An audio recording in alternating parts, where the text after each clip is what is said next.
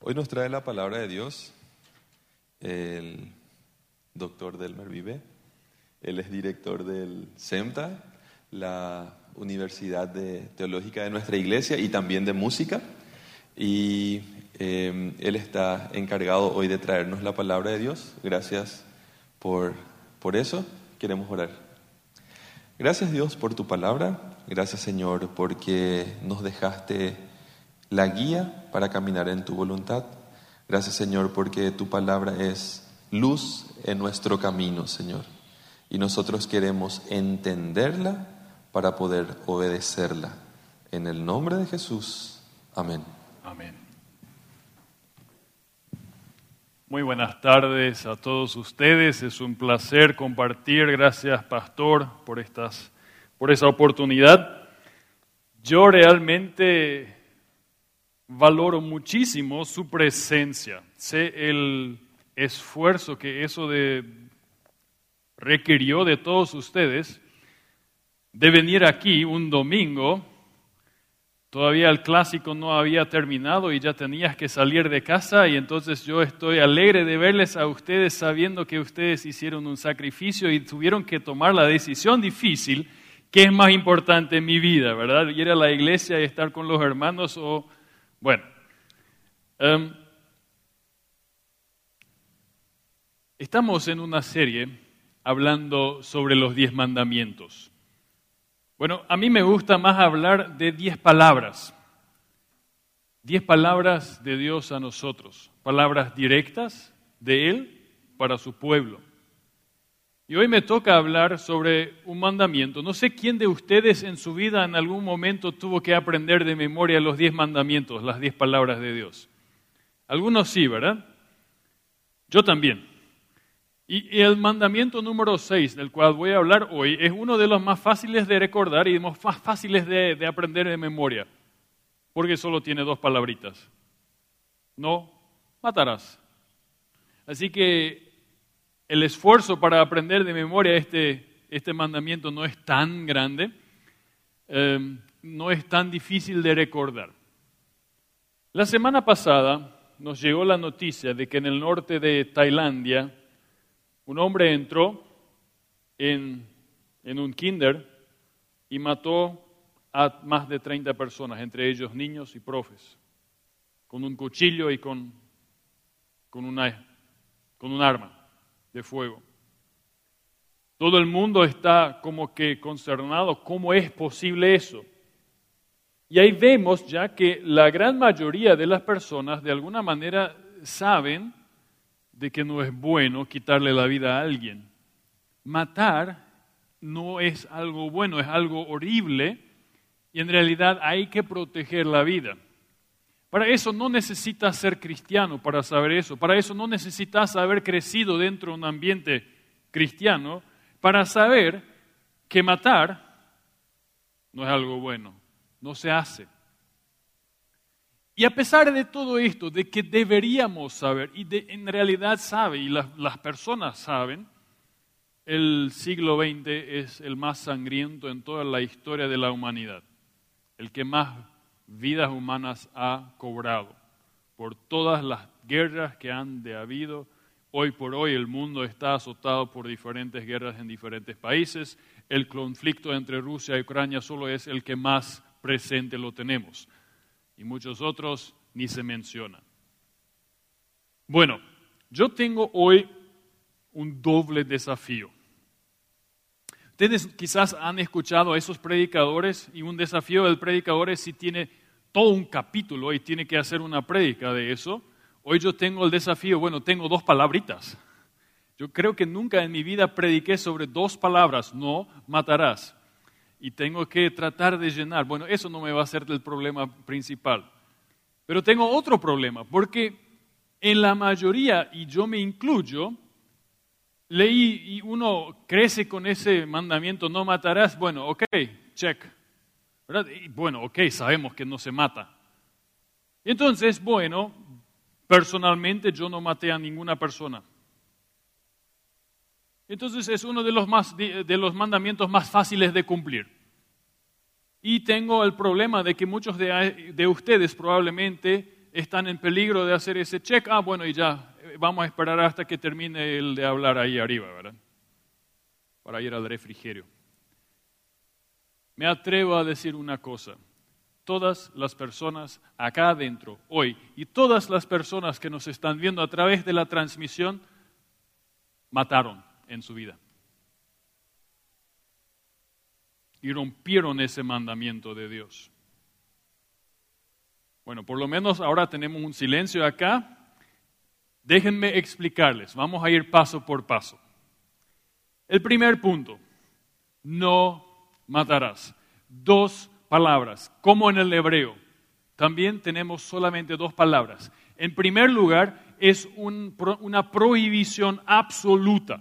De ninguna manera no se te cruce por la cabeza de matar a alguien. Eso es absoluto, no, no hay vuelta que darle. Dos, es muy personal. No matarás, no es decir que ellos no maten o que aquellos no maten, no, tú no matarás. Dios en los diez mandamientos me habla a mí de forma muy personal y directa. Tú no matarás, no hagas eso. No, te cruce, no se te cruce por la cabeza. En, este mandamiento realmente podemos, y es muy fácil de explicar, de que mandamientos no, no nos encierran. A veces tenemos la noción, y quizás crecemos con eso, bueno, mandamientos son prohibiciones que me encierran y, y no, no, puedo moverme, ¿verdad? Tengo el problema si me muevo un poquitito por este lado, ya estoy chocando, ya estoy en peligro de romper este mandamiento. No, mandamientos en realidad nos dan libertad.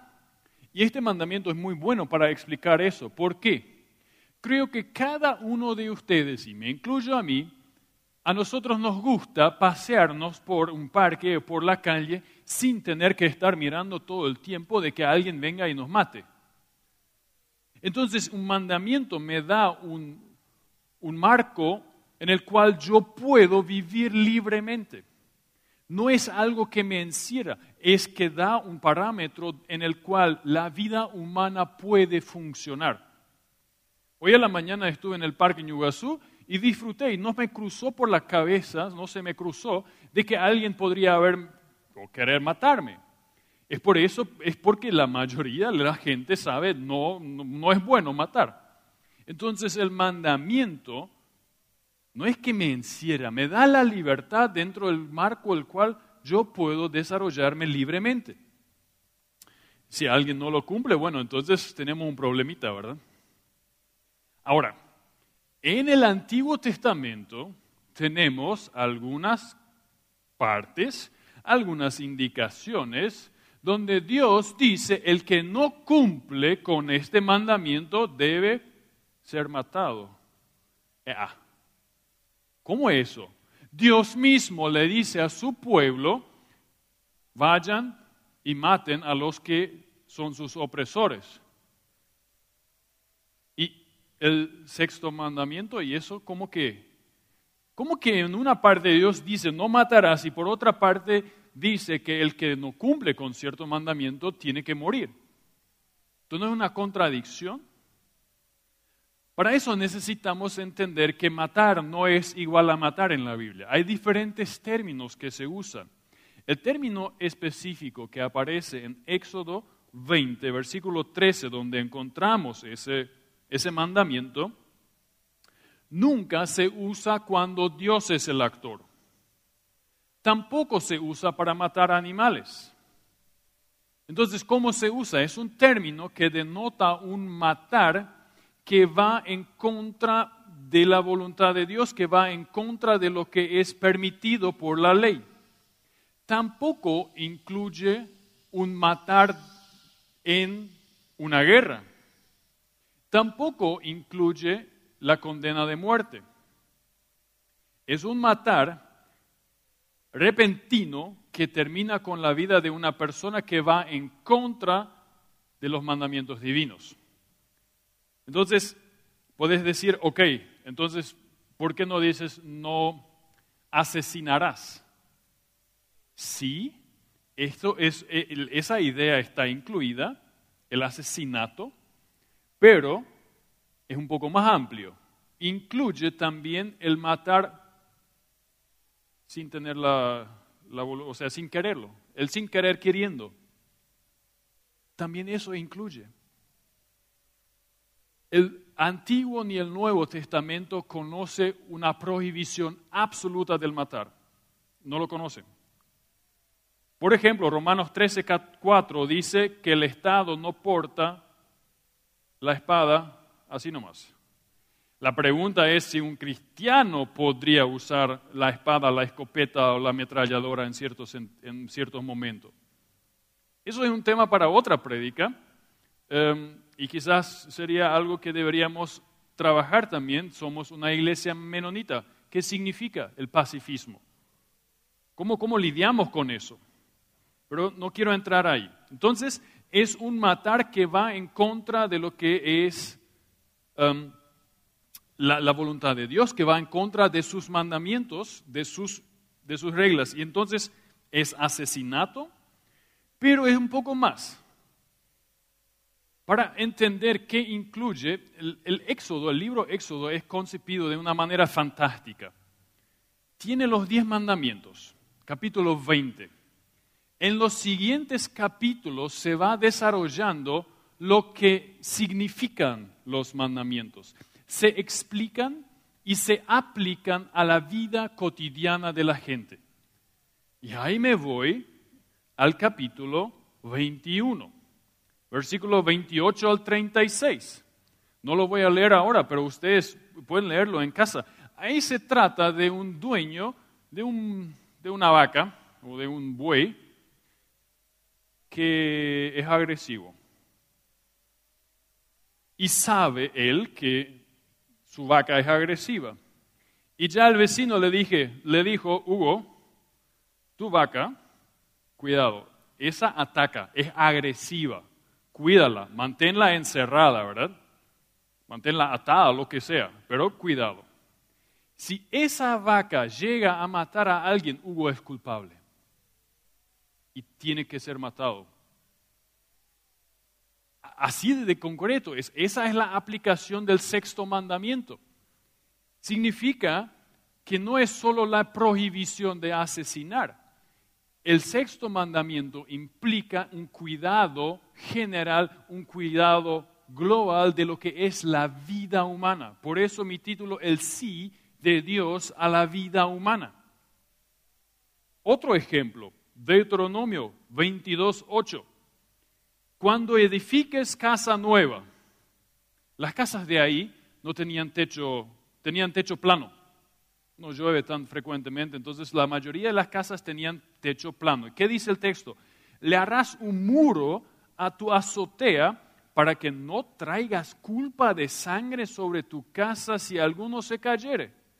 Es decir, si yo no pongo un muro de protección y el que me visita cae y muere, yo soy culpable. Rompí el sexto mandamiento. Así que no es solamente asesinato, es también el matar sin querer queriendo, el no haber hecho todo para cuidar la vida humana. Eso ya es romper el sexto mandamiento.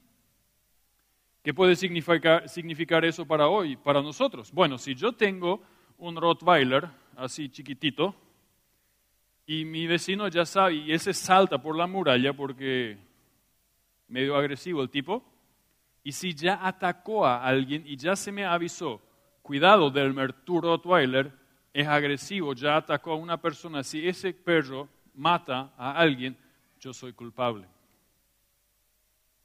Si yo voy en la zona de, donde dice 30 kilómetros por hora, y me voy por 100, en 120 y atropello a alguien y mato a alguien, yo soy culpable. Si yo voy manejando habiendo tomado alcohol o incluso todavía escribiendo un mensaje de texto, entonces rompí el sexto mandamiento. es bastante amplio. O si yo no invierto en la protección en PCI. ¿Saben lo que es PCI? prevención contra incendio. No me importa, eso es demasiada plata mal gastada. Bueno, pensemos en Nicuabolaños. Pensemos en los constantes inseños en el mercado 4, en la chacarita o donde sea. Si yo como empresario yo no meto ni un centavo, no, eso es muy caro. No, entonces yo soy culpable de haber roto el sexto mandamiento porque no hice todo lo posible para proteger la vida humana. Eso significa no matarás. No es solo no asesinarás. Es cuidar la vida humana. Y eso me lleva a otro pensamiento. Bueno, ¿cuándo empieza la vida humana? Teológica y biológicamente la vida humana empieza en el momento, ¿cuándo? Cuando espermatozoide y óvulo se juntan. Ese es el momento donde inicia la vida humana. Es a partir de ahí que yo no necesito hablar de un feto, necesito hablar de una vida humana, yo necesito hablar de un bebé, yo necesito hablar de alguien creado a imagen y semejanza de Dios. Eso significa que yo necesito cuidar la vida no nacida. Miren, Juan el Bautista es profeta antes de nacer en el vientre de su madre, él ya patea cuando María le viene a visitar a Elizabeth. Lean eso en la Biblia. Su mamá le viene a visitar a María le viene a visitar a Elizabeth y ella está embarazada y Juan ya ahí patea. Salmo 139 dice que Dios te conoció antes de que nacieras. Jeremías 1 también. Entonces, eso es el concepto, o sea, para el, sexto mandamiento no es solamente una prohibición, implica también de manera positiva la protección de la vida humana desde su concepción. Ahora, eso me lleva a muchas cuestiones éticas no tan sencillas. Eso significa que como creyente le digo no al aborto. Pero eso es fácil, ¿verdad? Como creyente yo digo no al aborto y digo sí al acompañamiento de esa mujer que con 14 años está embarazada. ¿Qué vamos a hacer de ella? No, no, no abortes y después vete cómo, ve, ve cómo solucionas tu vida. No, no puede ser, eso no es suficiente. Démosle algunas herramientas, apoyémosle para que pueda terminar su colegio, para que pueda trabajar quizás necesitamos cuidar al bebé. Eso sería sí en el sentido de cuidar y valorar la vida humana. Va más allá de eso. Hoy la medicina está en otro nivel. Fertilización in vitro. Bueno, para hacer eso necesitas probar y trabajar con varios, o sea, muchos, normalmente se fecundan más óvulos de los que se van a implantar fuera del vientre de la madre y después se implantan, sabiendo que quizás van a sobrevivir dos o tres, bueno, se implantan diez. ¿Y los demás? Pero están fecundados unos veinte. ¿Qué, ¿Qué hago con eso? Al basurero. Perdón por ser tan cruel, esa es la realidad.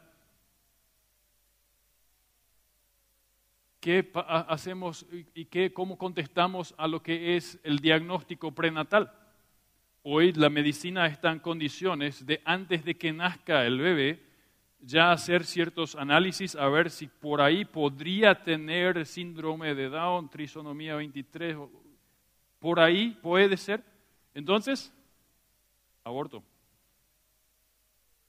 ¿Cómo es el tema con personas con discapacidad? O sea, el sí a la vida humana incluye todo eso. Y todo eso incluye esas dos palabras, no matarás, significa cuidarás la vida humana y la valorarás. Eso es el desafío. Y por eso creyentes a través de la historia han construido hospitales, han construido instituciones como Kilómetro 81, tienen albergues para madres solteras, cuidan de los niños. ¿Por qué? porque es un sí a la vida humana. Y eso todo implica ese mandamiento. toda la creación en realidad es una carta de amor de Dios para nosotros. Dios valora muchísimo la vida humana.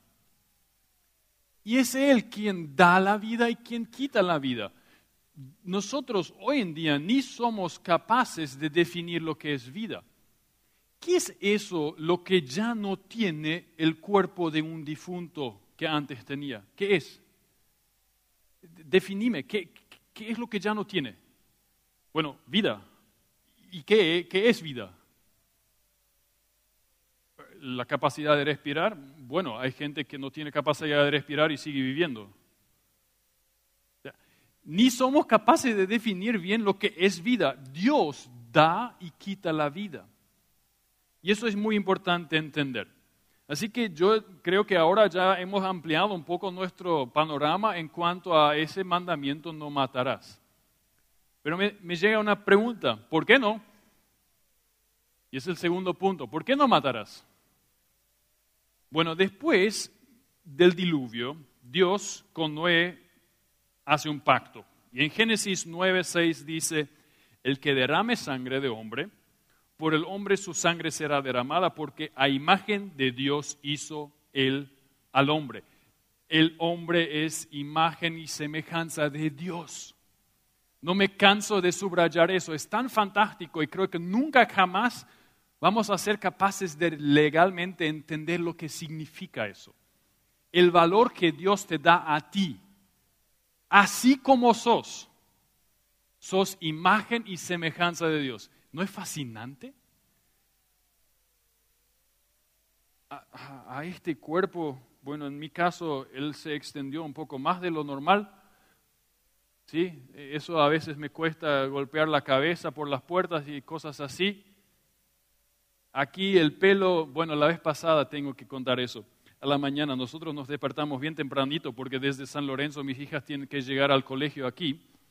Y eh, Ángela estaba en mi regazo, ella tiene nueve años, y teníamos unos minutitos. Todo está bien ordenadito con el tiempo, porque si no, a las, eh, a las 5.50 sale el, el, transporte de San Lorenzo para llegar bien al colegio acá. Entonces ella me mira así, con su cara pícara, y me toca acá, papá, este es el inicio del fin. Bueno, dije, ok, donde tenés razón, tenés razón, ¿verdad? ¿Qué vas a hacer?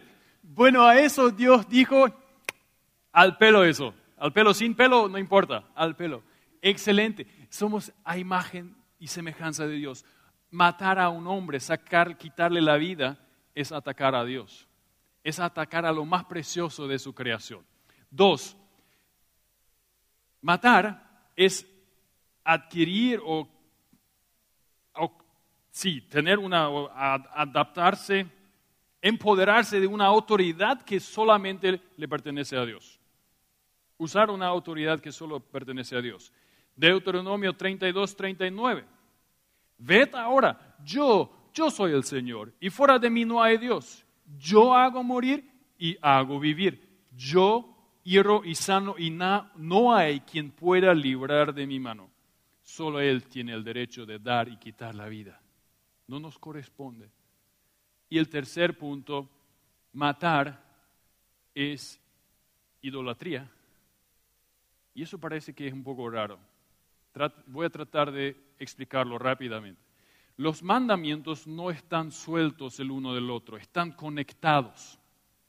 Por ejemplo, Adulterar lleva muchas veces a matar por ira, por todo lo que genera eso, ¿verdad? Eh, hurtar, robar, lleva muchas veces a matar. Y al fin y al cabo, nos lleva a cometer o pecar contra el primer mandamiento. ¿Cuál es el primero? No tendrás otros dioses. Si para mí la pertenencia algo que yo tengo es más importante que Dios, voy a ser capaz de matar por ello. No decís, no, mi familia está, por alguien que toca a mi familia, le mato. Bueno, entonces tu familia te es más importante que la vida de un ser de Dios. Entonces la familia probablemente es tu Dios, está por encima de Dios. está conectado y al fin y al cabo, si Dios está en primer lugar, Él da y Él quita. No es algo que yo pueda hacer. Tercer y último punto, ama a tu prójimo. Y ahora vengo a esa parte donde yo les dije al inicio, todos ustedes ya rompieron ese mandamiento. Quizás alguno que otro ya se encontró. Ahora todos se van a encontrar en falta. Pero tranquilos, yo tengo la solución también. Dios tiene la solución, no yo. En el Sermón del Monte, Dios y Jesús desafía a sus discípulos a no conformarse con lo que los fariseos, gente como yo, la élite religiosa, les estaba diciendo. Y está diciendo a gente, vamos a mirarla bien. No es algo nuevo que yo les estoy contando, pero yo les voy a mostrar lo que fue la intención original. ¿Y cuál es? Bueno, Mateo capítulo 5, 21, 22. Habéis oído que se dijo a los antepasados, no matarás. Y cualquiera que cometa homicidio será culpable ante la corte. Pero yo os digo que todo aquel que esté enojado con su hermano será culpable ante la corte. Y cualquiera que diga raca a su hermano será culpable delante de la corte. Y cualquiera que diga idiota será reo del infierno del fuego. ¿Necesito explicar mucho? Creo que no, ¿verdad? Yo, perdón, yo no lo escribí. Eso está en la Biblia. El que diga a su hermano raca es más o menos así decir que sos un tonto vacío, un frasco vacío que no tiene nada adentro un idiota tonto vacío. El que dice eso a su hermano tiene un problema con el sexto mandamiento.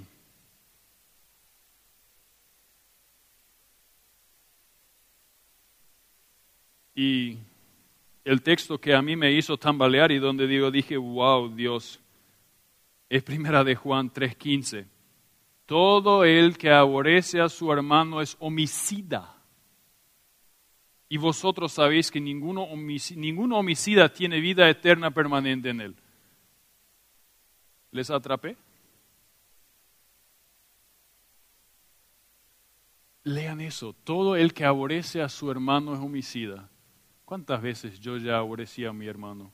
¿Cuántas veces yo ya me enojé con mi hermano, con mi hermana? En fe o física, no importa.